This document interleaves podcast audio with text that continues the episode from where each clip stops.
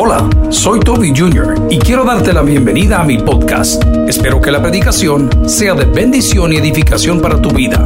Comparte esta información con otros. Espero que disfrutes lo que Dios tiene para ti el día de hoy. Que Dios te bendiga. Abra la palabra del Señor en Efesios capítulo 4, Efesios capítulo 4, y quiero hablarte de la venganza. ¿Qué dice la Biblia sobre la venganza? ¿Cómo puedo perdonar a aquellos que me ofenden? ¿Cómo vencer el resentimiento y el deseo de venganza?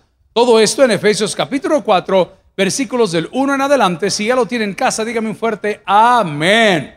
Vamos a lectura la palabra del Señor. En el nombre del Padre, del Hijo y el Espíritu Santo. Amén. Yo pues preso en el Señor, os ruego que andéis como es digno de la vocación con que fuisteis llamados, con toda humildad y mansedumbre soportándoos con paciencia los unos a los otros en amor, solícitos en guardar la unidad del Espíritu y el vínculo de la paz.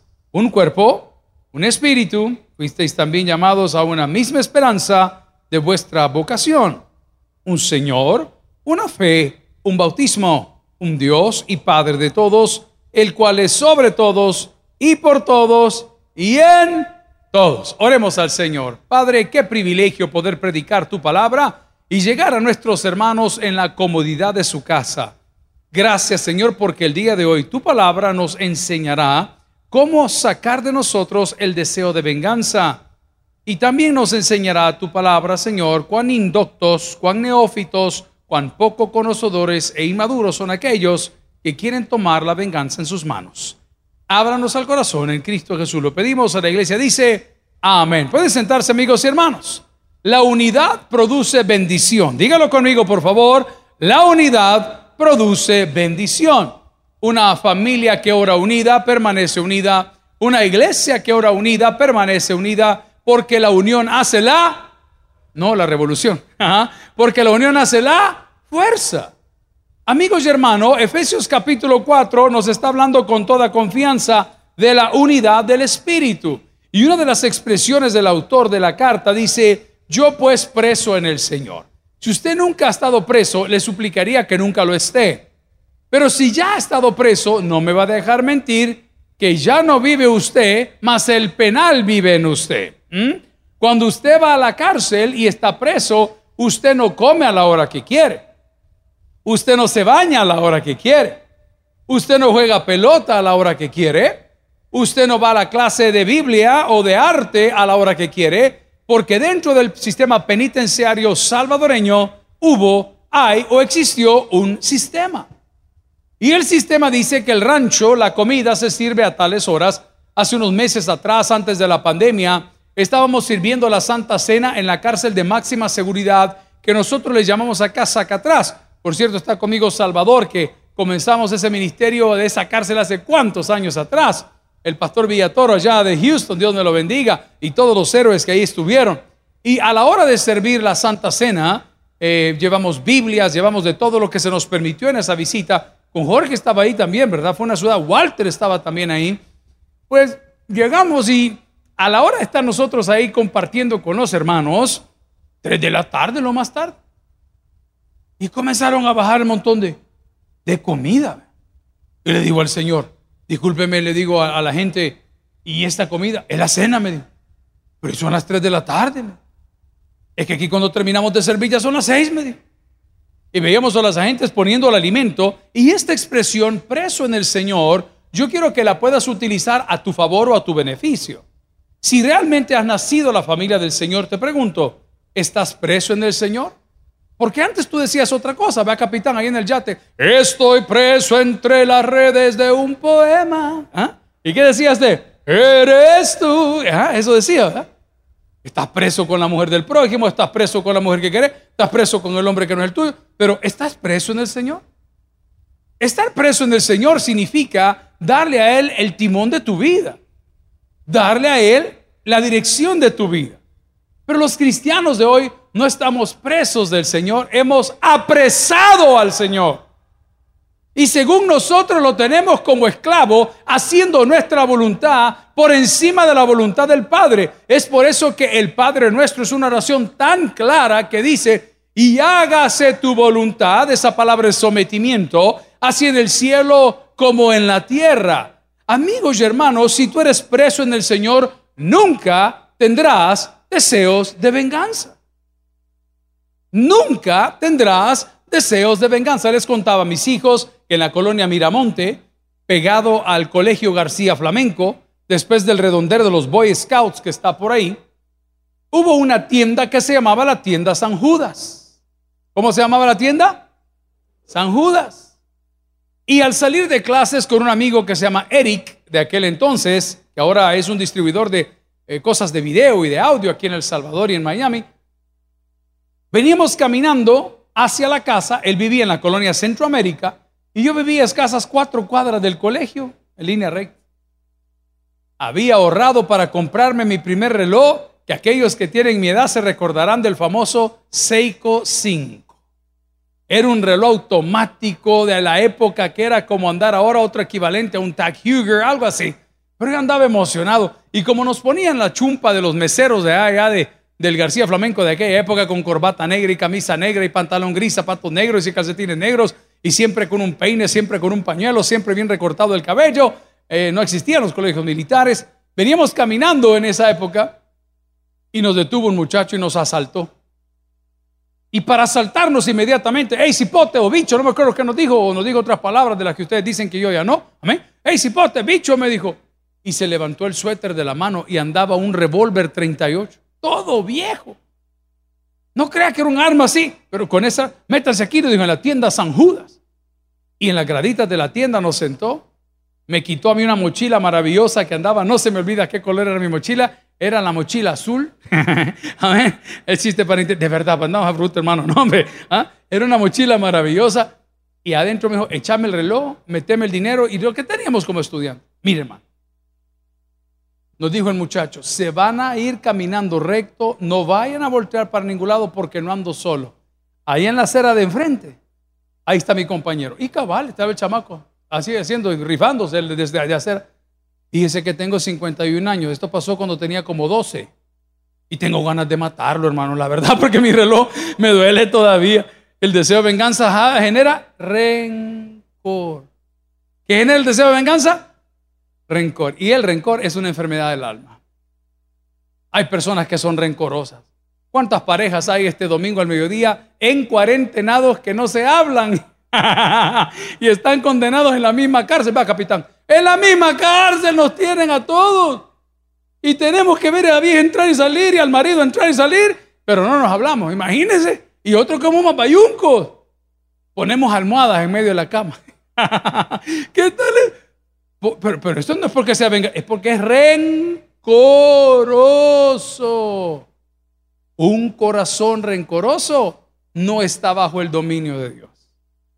No.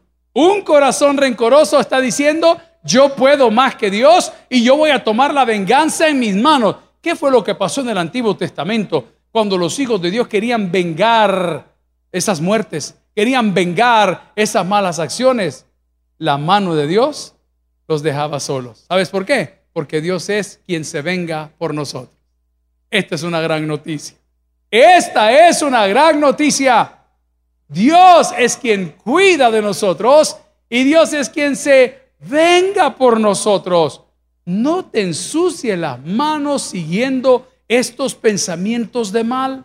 La Biblia dice en Efesios capítulo 4 versículo 1, yo pues preso en el Señor, os ruego que andéis como es digno de la vocación con que fuisteis llamados. ¿Y cómo nos llamó el Señor? En amor. Diga conmigo, en amor. Mucho, mucho, mucho.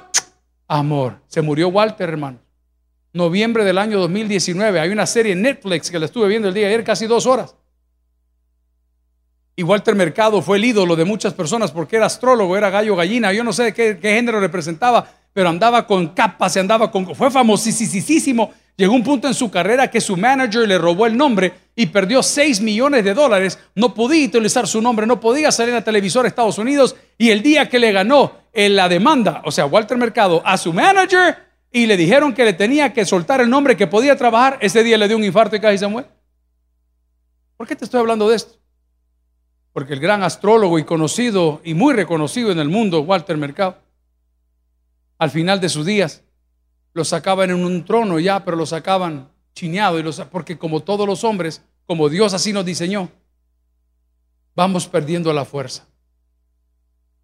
No te vengues. Deja que Dios lo haga por ti. Y hoy te quiero cambiar el pensamiento. No hay mejor venganza que ser una mejor persona. No hay mejor venganza que ser una mejor persona. ¿Cuántas personas han pasado por, no le digamos consultorio, por la oficina pastoral y han llegado con problemas? Mire, pastor, ese fulano me dañó o esa fulana me dejó. O mire, pastor, a mí me dejaron tirado, solo me hizo el daño, nunca me volvió a escribir. Le digo, vení, ¿te querés vengar? Eh, sé una mejor persona. Pulite, aprende a leer, aprende a comer, aprende a vestirte. Le voy a contar una experiencia un poco personal de nuestra familia. Cuando mi papá contrajo segundas nupcias, todo el mundo se le vino encima porque yo no lo justifico ni tampoco lo apruebo, pero fue su decisión. Pero lo hizo y contrajo segundas nupcias y, y su matrimonio. Entonces a la señora con que se casó la molestaban y la fregaban y la criticaban porque era normal. Esto no era normal, no era bíblico, no era cristiano, pero él decidió hacerlo y ella también. ¿Sabe cuál fue la mayor lección de esa mujer? Salió graduada de profesional aprendió a cocinar como ustedes no tienen una idea. Yo viví en su casa. Se aprendió a vestir como ustedes no tienen una idea. Se metió a estudiar teología hasta que se graduó. Se metió a estudiar psicología hasta que se graduó.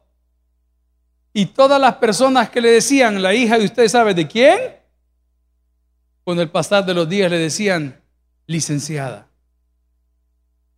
licenciada, la mejor venganza, queridos, es que tú y yo seamos mejores personas para la gloria de Dios. No te ensucies las manos. Que aquel dice que tu sermón sirve, que no sirve, no te preocupes, vos seguís acelerando. Vamos a ver si te alcanza. Hace poco venía un joven, yo no soy experto en redes sociales. Cada vez que se me traman, le hablo a los amigos de multimedia que me borraron de TikTok, imagínense, que me borraron de no sé qué, que ahora Facebook ha cambiado. Digo, Brady, venga, y por la clave, ni las claves me puedo, pero hemos trabajado todos los días y, y mucha gente es grosera, ¿no? Una señora esta semana estaba muy enojada porque decía, yo solo espero que el pastor publique palabras de esperanza y solo memes publica. Me ante Bayunca buscando al Señor en Facebook, imagínense como no tuviera Biblia. Es así, Bayunca. Ella no quiere divertir, ella quiere que le prediquen en fe. Así es bayunca. ¿A qué quiero llegar? ¿Quieres buscar a Dios? Lee la Biblia. ¿Quieres buscar a Dios? Ora. Pero bueno, ella es libre de opinar lo que quiera. Pero gente así de odiosa. Entonces vino un joven y me dijo, mire pastor, yo considero que sus redes sociales deberían de manejarse. Mira, le digo, perdóname, te voy a hacer una pregunta. ¿Y tú eres un experto en esto? No, yo soy social media influencer. Ay, ¿y cuánta gente te sigue? Como 3.250. Ah, sos bueno. Sos muy bueno. Eso quería decirle yo, pero no se lo dije. Solo lo pensé, pero se lo estoy diciendo. Porque había en qué? Rencor y deseo de venganza. No, pero los consejos que me dio, los agarré. ¿Y que dije? Voy a ser un mejor administrador de las cosas que Dios me da. La mejor venganza es hacer de ti una mejor persona. ¿Saben qué regalo me dio esta semana? que uno de mis maestros y mentores de la Universidad Evangélica El Salvador en la maestría de docencia universitaria, que era muy duro, pero duro, no con los cristianos en general, un maestro duro, me escribió a través de una red social y me dijo, me están gustando sus sermones. Y yo fui su alumno hace 15 años y hasta hoy le están gustando, imagínense. Hasta hoy le están gustando, hace 15 años. La mejor venganza es permitir que el Señor te lleve por donde Él te quiere caminar la mejor venganza es convertirnos en mejores personas para la gloria de Dios. ¿Qué dice la Biblia? Vamos a buscarla, por favor. Acompáñeme a Efesios 4:32. Efesios 4:32.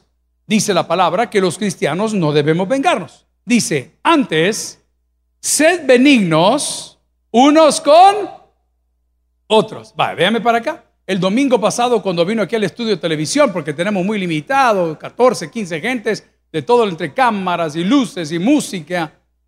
Tal vez alguien te dijo, mira qué feo te queda esa corbata. Y este domingo tú venías programado para decirle lo mismo.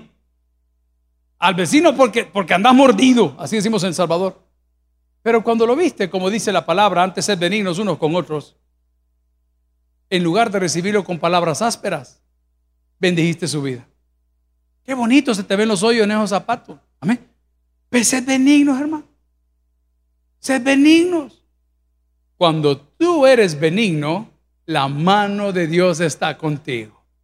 Cuando tú eres misericordioso, la mano de Dios está contigo. ¿Cuántas personas en el mercado hoy están ganándose los 2, 3, 4, 5 centavos que pueden al día con tantas limitantes y ven a una persona necesitada y le ayudan? Y voy más allá, o ven una mascota tirada en la calle en ese momento y le ayudan todavía porque tienen un buen corazón. Más han tardado de darle un poquito de pan a ese perrito o darle un poquito de pan a ese indigente y el Señor se lo devuelve porque donde está el Espíritu de Dios, ahí hay libertad.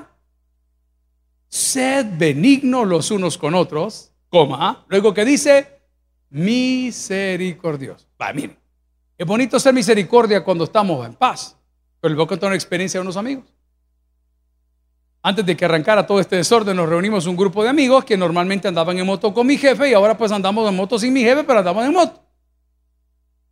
Y entre nosotros vino un invitado.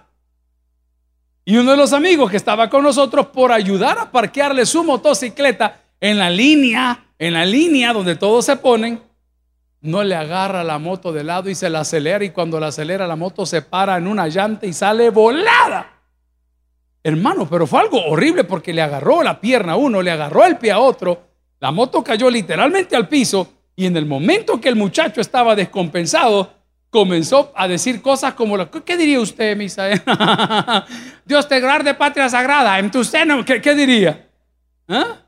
Se alteraron los ánimos de una manera que yo decía, estos se van a agarrar aquí y yo le voy cinco pesos al de rojo, ¿ah? aquí se van a agarrar.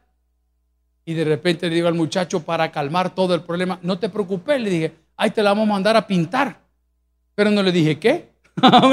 Yo solo eso le di. Y en el momento que dijimos, no te preocupes, te la vamos a mandar a pintar, ¿qué hizo él?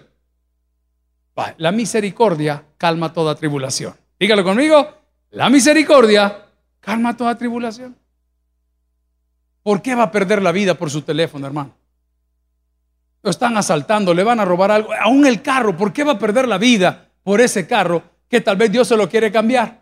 Pero estás aferrado al carro, a mí me lo dejaron, a mí me quitaron, a mí me hicieron. No te vengues, la mejor venganza es ser una mejor persona y la mejor venganza es ser misericordiosos con los que se portan mal con nosotros. ¿Cuántos tienen amigos aquí? Amén. Los amigos nos decepcionan. Los amigos nos presionan. Los amigos nos empujan. Y muchas veces terminamos nosotros decepcionados y rencorosos. Y dice, espérate, espérate. Yo no sé si sus papás usaban esa palabra, pero el mío sí lo usaba. Espérate, me decía a mí. A veces me hacía una oferta por alguna cosa y no se la quería vender. Me decía, ya te voy a agarrar en una necesidad. Me decía, ya te voy a agarrar. Espera, ok. ¿A qué quiero llegar? Amigo y hermano, si usted perdona el día de hoy y saca el rencor de su vida y no toma la venganza en sus manos, Dios será glorificado y Dios se glorificará en usted. El deseo de venganza, podemos decir también, es un complejo de inferioridad. Yo no tengo por qué pelear si él tiene la razón.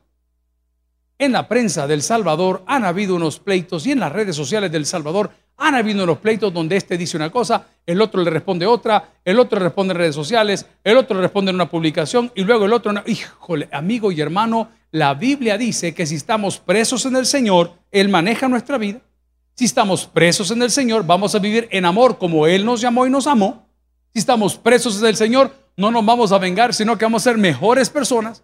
Si estamos presos en el Señor, vamos a ser misericordiosos para con los demás. Y como dice la palabra, antes bien, sed benignos unos con otros, misericordiosos, atención, perdonándoos, que dice, los unos a los otros. Vamos a ser perdonadores. ¿A cuánto les cuesta pedir perdón aquí? Yo soy el primer. A mí me cuesta decir me equivoqué. ¿Qué hacemos nosotros? Es que él así es. No, aprenda a pedir perdón. Levante un teléfono y hágalo. Reconozca. Platicaba con un amigo esta semana. Le digo, mira ¿y, cómo le va a tu ex? Pues ahí está, dice, estable, perdiendo el tiempo con otra mujer, ¿no es cierto? Y le digo, mira, y ya lo perdonaste. Yo no guardo rencor. ¿Y qué has notado de cambio en él o en ella? Y me dice, hoy ya me lleva cosas a la casa. Hoy ya no hay palabras tan fuertes ni tan altisonantes. Entonces, esta fue mi expresión, con amor, con cariño, con misericordia. Le dije, ya se dio cuenta de lo que perdió. Pero si tú te rebajas a cómo él se comportaba o cómo ella se comportaba, haciéndote la vida imposible, poniendo tonteras en redes sociales, no, no, no, no, usted no se inmute, deje que Dios se encargue de sus enemigos. ¿Qué le dijo a Faraón? ¿Qué le dijo a Moisés y a Aarón? Vayan. No te preocupes que este maestro, todo lo que les ha hecho, yo le voy a endurecer el corazón, porque así como ustedes van a sufrir, va a sufrir también el faraón. Permite que Dios haga su obra, pero permite que sea Dios quien lleve tu vida. Vamos a la Biblia. Busque conmigo, por favor, Colosenses 3:13. Gálatas, Efesios, Filipenses, Colosenses. Colosenses 3:13. Estamos hablando el día de hoy del deseo de venganza y del rencor. Hemos hecho afirmaciones como el deseo de venganza te da un complejo de inferioridad. Te hemos dicho que los cristianos no debemos de vengarnos, sino debemos de ser misericordiosos, tenemos que ser amorosos como el amor con el cual el Padre nos llamó. Estoy en Colosenses capítulo 3 versículo 13. ¿Qué dice la Biblia ahí? Soportando los unos a los otros, Dios mío. Hay gente que es indolente, insolente. Entonces, ¿qué tengo que hacer yo? Soportándonos los unos a los otros. Ahora, esto no me habla de una, de una fe ciega, no, no, no. Esto me habla de tolerancia. No todos piensan como yo pienso, no todos actúan como yo actúo, no todos quieren lo que yo quiero, y debo de entender que hay gente que va para arriba y gente que no va al mismo nivel. Entonces, ¿qué tengo que hacer, pastor? Tolere, soporte, espere. Voy a terminar de leer el versículo. Soportándonos unos a otros, voy más allá, y perdonándoos unos a otros, si alguno tuviere queja contra el otro, de la manera que Cristo os perdonó, léalo conmigo, también así, también hacedlo vosotros. Perdón, hermano. ¿Qué anda haciendo buscando una venganza? ¿Qué anda haciendo esperando esa hora? Perdón, hermano. Dios tiene cosas mayores para usted. Comencé diciendo que la mejor venganza es convertirnos en mejores personas. Sabe que hay mesas donde nunca lo van a invitar. Y eso no se lo estoy contando por cosas de trabajo, se lo cuento por cosas de familia. Hace poco mis hijos estaban un poco más jóvenes que hoy y platicando en casa me decía, papá, ¿y a nosotros por qué nunca nos invitan a la casa el tío de la tía fulana de tal? Le digo, no lo sé. No lo sé. Pero cuando llegó Navidad antes de la pandemia, en las fechas que aquí en Latinoamérica son fuertes para nosotros, la noche del 24, la noche del fin de año, le digo, háblamele por favor a los tíos para que se vengan todos. Papá me dice, pero si ellos nunca nos invitan. ¿Eso qué tiene que ver? Nosotros no lo hacemos para que nos inviten los invitamos para la gloria de Dios. ¿Quieres glorificar a Dios? Deja de cantar, papá. Ponete a perdonar. ¿Quieres glorificar al Señor? Deja de cantar. Glorifica al Señor a través del perdón. ¿Quieres estar en comunión con el Padre? Deja de decir yo soy, yo fui, yo estoy. No, haz lo que la Biblia dice. Y la palabra en Colosenses 3:13 dice, soportándonos unos a otros y perdonándonos unos a otros, si alguno tuviera queja contra el otro, de la manera que Cristo os perdonó. ¿Qué dice la Biblia? Así también hacedlo vosotros. Wow, ¿cómo me perdonó Cristo? De una vez y para, de una vez y para. Vaya, porque si usted lo va a perdonar, pero va a seguir hablando mal de él, no lo ha perdonado. Si te pide la firma, no para ser fiador, eso la Biblia dice que no, pero si te pide la firma para una recomendación, para un trabajo, te voy a dar un ejemplo, si el pastor Jorge me lo permite. El equipo del Colegio de Teología está manejando notas y esto, y Wendy, y Misa, Ivonne, eh, ¿quién más está allá? Gilmar, todo el mundo, Jorge, todo el mundo está trabajando. Y de repente llamaron dos buenos alumnos, dos buenos pastores, dos muchachos que están muy bien ubicados, y, le dijeron al pastor Jorge, mire pastor, fíjese que nosotros no tenemos las notas del Colegio de Teología. Entonces Jorge maneja como que la misma sintonía mía, ¿verdad? Y me dice el Jorge, va a creer, pastor, me dijo, tanto que hablaron de nosotros hoy vienen a que les demos la constancia de notas. Pero usted, eh, como que este es igual que Pilato. Y me dice, pero ve usted, me dice, ¿ah? ¿Ah? ¿Ah? el que él se lavó las manos. Y, yo me quedo, y yo, yo, ¿qué hace Jorge? ¿Qué es lo correcto? Y entonces entra mi, mi, rol de pastor, ¿verdad? No me ayudémosle. No me démosle las notas, darle las constancias. Eso sí, eso sí. Que recuerden que el César soy. Ah, no, entonces mejor no se las demos. Entonces mejor no se las demos. Yo te hice el paro aquella vez. Entonces mejor no me hagas ningún paro. Porque tú estás rencoroso y estás guardando ese tipo de cosas. Amigos y hermanos, si tú el día de hoy permites que Dios se venga de ti, o por ti prácticamente, las cosas serán diferentes. Voy a tomar algo que sucedió en nuestra iglesia, un poco desagradable, pero, pero fue realidad. Les he contado a este muchachito que, porque lo andaban circulando en las redes sociales hace poco una vez más, el pastor general tuvo su relajo allá por los años 80, no me recuerdo, estamos en la Sultana, el tío Meme estaba ahí con ellos ya administrando y todo. Y una familia, una señora muy grosera llegó a acusar al pastor del hurto de 800 colones. Imagínense usted, colones. Y nos hizo un escándalo, salió en la prensa, se fueron para todos lados. Y yo me acuerdo haber visto a mi papá en mi casa, con mis hermanas, mis hermanos menores no habían nacido, quebrantado por no decirle llorando, pero quebrantado. No, hombre, arreglemos esto, veamos qué se hace. No, había, no tenía nada que ver en el problema. No había tocado absolutamente nada de los 800 colones. Imagínense con una empresa que tenía en aquel entonces, no que era poco, era mucho, pero no era nada para el problema. Y dije, me que mi papá va a llegar y la va a demandar y la va a poner y la va a hacer. No. Pasaron los días, como se los he contado en los sermones anteriores, en estos veintitantos años. Y el hijo de la señora, quien curiosamente era mi compañero de colegio, tuvo un accidente de tránsito, hermano. Pero me está diciendo que Dios mandó a chocar al niño. No, yo no dije eso. Lo que quiero recalcar es lo que la Biblia dice y Dios dice, mía es la venganza.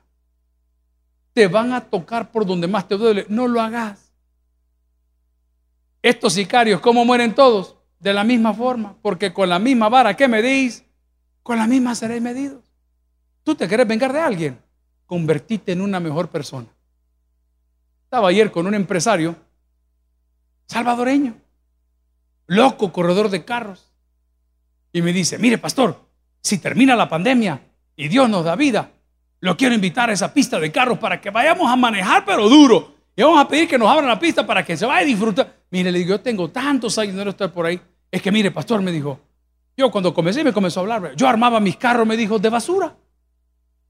Veía esto por aquí, veía esto por allá, y me cuenta la historia, que allá por los años 2000, 2001, 90, si me equivoco, perdóneme porque es ya refrito, iba a correr el Gran Premio Centroamericano y él era el favorito para poder correr. Pero no tenía un carro del nivel con lo que habían traído. Los que conocen de carros habían traído un B12, ahí corrían Porsches, ahí corrían los primeros Ferraris que vendieron aquí en El Salvador, los llevaban a medir a la pista también. ¿Y sabe qué tenía él? un pickup Datsun 120i. Eso tenía. No era la misma categoría. Pero como él estaba seteando su carro y lo quería correr, lo llevaron a la pista y llevó a su hijo, que en aquel entonces habrá tenido como 5 o 6 años. Dice que el cipote al ver los carros de los señores que sí tenían patrocinios y carros tan caros, el cipote llegó a los pits donde se guardan los carros a tocar el carro y decirle, y dice que el seguridad de uno de los señores de estos, no digo de dinero porque no lo sé si lo eran, pero, pero esta gente poderosa, el bicho le dijo, cipote, salite de aquí, ve no sé qué, no sé cuánto. Y le dice el papá al señor del carro, mira, le digo, ¿y por qué no lo peleamos en la pista? Mira el carro que tengo yo y mira el nave que tenemos aquí. Tirémoslos. Y me dice, pastor, lo que no le había contado, me dijo, es que había conseguido un motor, para aquellos que conocen, de un Nissan Silvia y le había metido unos turbos a ese carro que ponía 1.32 en la pista cuando el tiempo era 1.38. Pero ¿por qué les cuento la gran historia? Porque a la hora de meterse a la pista y ver al Señor con el carrazo a todo dar, con todos sus volados, pegado a la ratilla que apenas, como que era la chanchita del tabernáculo que anda circulando ahí, lo tuvo de menos. Y a la hora de entrar aquellos que conocen a la mera recta del jabalí, apretar esos carros, en ningún momento pudo ese gran carro con esa gran cosa pasarle a aquel que no tenía nada. Te lo voy a traer a la Biblia, David y Goliat. No te vengues. No te vengues, deja que el Señor lo haga. No te acomplejes. El hecho de quererme vengar me llena de rencor y el rencor me priva de muchas cosas. De lo primero que el rencor puede privarme es de tener libertad espiritual. Una persona que tiene rencor no puede tener qué? Libertad espiritual. En segundo lugar, una persona que tiene rencor y deseo de venganza se priva de tener alegría. ¿Por qué? Porque es una persona ren. Mira, yo pasé y no me saludaste. Mira, posté la foto y no me diste like. Mira, yo puse tal cosa y ni siquiera me agradeciste. Le priva de alegría. Número tres, una persona rencorosa y con deseo de venganza pierde su animosidad pierde el deseo de vivir porque le ganaron una. Hace poco fuimos víctimas de un ataque fuerte, fuerte, de un señor en redes sociales difamando y despotricando contra su servidor, contra la iglesia. Eso es lo que, lo que los haga famoso, ahí viene. Le hablamos a los abogados, aquí está el capitán que estaba redactando el acta, y vamos a hacer una sorpresa. Le vamos a meter el batallón semita de la 96.1, vea, le vamos a poner unas 14 demandas para que el día que ponga un pie en El Salvador, tan pronto ponga un pie en migración, va a tener orden de captura por todas las locuras que hizo. Y comenzamos a trabajar. Lo leía uno, lo mandaba otro abogado, me lo mandaba otro abogado. y yo en mi corazón se lo estoy confesando con deseo de medir fuerza. Y vamos a ver si es cierto. Ya cuando todo estaba preparado y me dicen, vaya pastor, el documento ya está listo, solo firme y lo vamos a presentar. Si lo hago. No lo hago. Ahí está guardado el documento. Y dije yo, va a ser más bonito que el Señor lo revuelque. ¿Cuántos dicen amén? Lo mismo digo yo. Yo lo mismo digo, va a ser más bonito que el Señor lo revuelque. Porque el Señor solo te va a mandar un virus. Un virus. Vas a tener para comer carne, para tener camarones, para comer pollo, pero todo se te va a ir pasando. Un virus te va a mandar una tos seca. Y no te va a quitar y de repente, ah, una cosa, no se manche las manos en la venganza. Deje que Dios pelee por usted. Y si usted no está dejando que Dios lo haga, le estoy probando el día de hoy que usted se priva de la libertad, se priva de la alegría, se priva de la animosidad, se priva de la multiplicación. Cuando Dios hace las cosas, Dios las hace bien. No pelee, hermano. Pastor, ¿y qué pasa si ese hombre me fue debiendo 30 pesos? Regálele 30 más si el mañoso lo necesita. Pastor, ¿y qué hago si esa persona, no tiene usted personas que cuando no lo necesitan no le llaman? ¿No le ha pasado a usted eso? Y de repente cuando necesitan usted es su mejor amigo, su casi hermano. ¿No le pasa a usted eso? Hermano, tranquilo, no se ensucie, sea libre y sea feliz. Una persona que guarda rencor sabe que dice, estaba leyendo ahorita antes de poder predicar el sermón, el rencor y el deseo de venganza afecta tu corazón, afecta tus huesos, que puede llegar a causar osteoporosis por los arrancones de ira, afecta tu metabolismo, pero sobre toda cosa, ¿sabes qué afecta? Tu comunión con Dios. Tu comunión con Dios.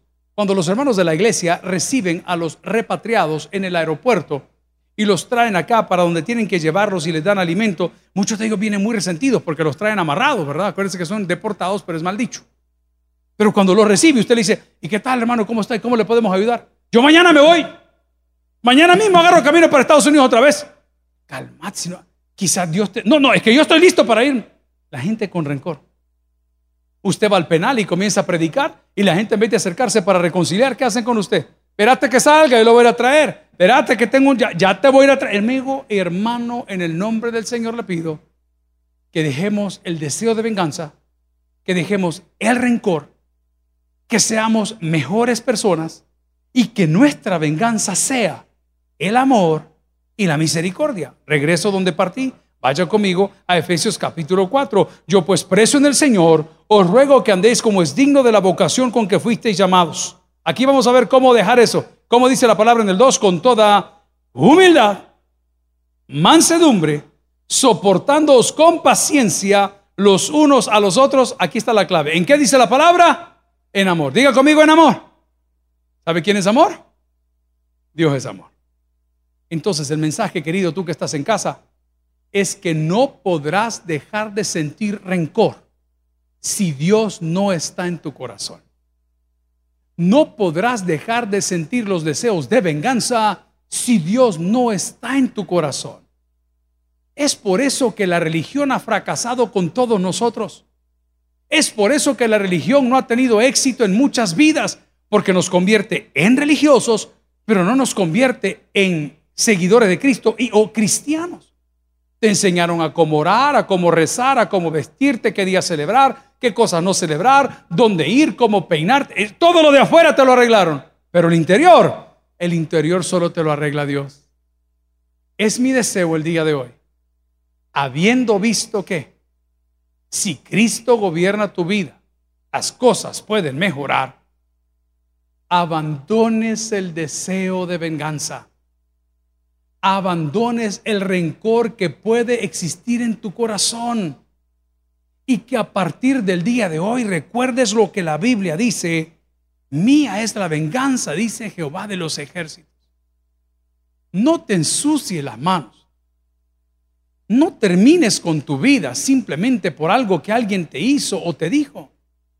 Deja el rencor a un lado porque el día que el rencor desaparezca, escucha bien, la bendición de Dios estará sobre tu casa. Un texto más. Vamos a Mateo 18, 22. ¿Cómo termino con el rencor, el deseo de venganza? Aquí lo tiene. Mateo 18, 22. ¿Qué dice la palabra? Jesús les dijo, no te digo hasta siete, sino hasta cuántas? 70 veces siete. ¿Cómo termino con el deseo de venganza? Con la tolerancia. Le voy a leer Mateo una vez más, Mateo 18, 22. Jesús le dijo, no te digo hasta siete, sino aún hasta setenta veces siete. Amigos y hermanos, cuando estaba muy joven y la casa de mi papá se complicó un poco con las mismas personas que les he contado, a la edad de 15 años, había tomado una decisión bien boba y era de agredir físicamente a la persona que estaba usurpando el lugar de mi mamá. Y les conté que en un arranque de ira y de cólera por todas las humillaciones y las tonteras que se dieron back then, en aquel entonces, yo fui a sacar de la gaveta un arma, un revólver 38. Imagínense hasta dónde llega la ira, el rencor y el deseo de venganza. Así cipote en la casa pegada a la tienda donde el tío Meme vivía, Colonia La Sultán, calle Las Flores, número, no me acuerdo, ahí. Imagínense la edad, imagínense cómo es Satanás, qué hubiese pasado si eso sucede. ¿Qué hubiese pasado si al final, en el enojo, en la ira, en el de la desesperación de un bicho que le han quitado a la mamá, el papá, el hogar, el relajo, usted dice, aquí voy y lo voy a hacer? ¿Qué hubiese pasado? No estuviésemos hoy reunidos en una iglesia, no tuviésemos una familia. Porque si alguien está interesado en que tú tomes la venganza en tus manos, es Satanás. Si alguien está interesado en que seas rencoroso, es Satanás. Para que la próxima vez que te inviten a predicar digan, no, yo porque dice, y ni siquiera me reconocen. Amigos y hermanos, te invito de todo corazón a que dejes a un lado los deseos de venganza. A que saques de tu corazón el resentimiento y le permitas al Señor gobernar a través de la tolerancia. Hoy por ti, mañana por mí. El Señor dice en su palabra, yo pues preso en el Señor, os ruego que andéis como es digno de la vocación con que fuisteis llamados, con toda humildad y mansedumbre, soportándoos con paciencia los unos a los otros en amor. Amigos y hermanos, Renunciemos hoy al rencor renunciemos hoy al deseo de venganza y démosle la bienvenida al reino de los cielos que llega cuando Cristo llega a tu corazón. Termino diciendo, el que tiene oídos para el que oiga, vamos a orar. Gracias por haber escuchado el podcast de hoy. Quiero recordarte que a lo largo de la semana habrá mucho más material para ti. Recuerda, invita a Jesús a tu corazón. A cualquier situación, Jesús es la solución. Prueba Jesús. Si no te funciona, te devolvemos tus pecados. Muchas gracias y hasta la próxima.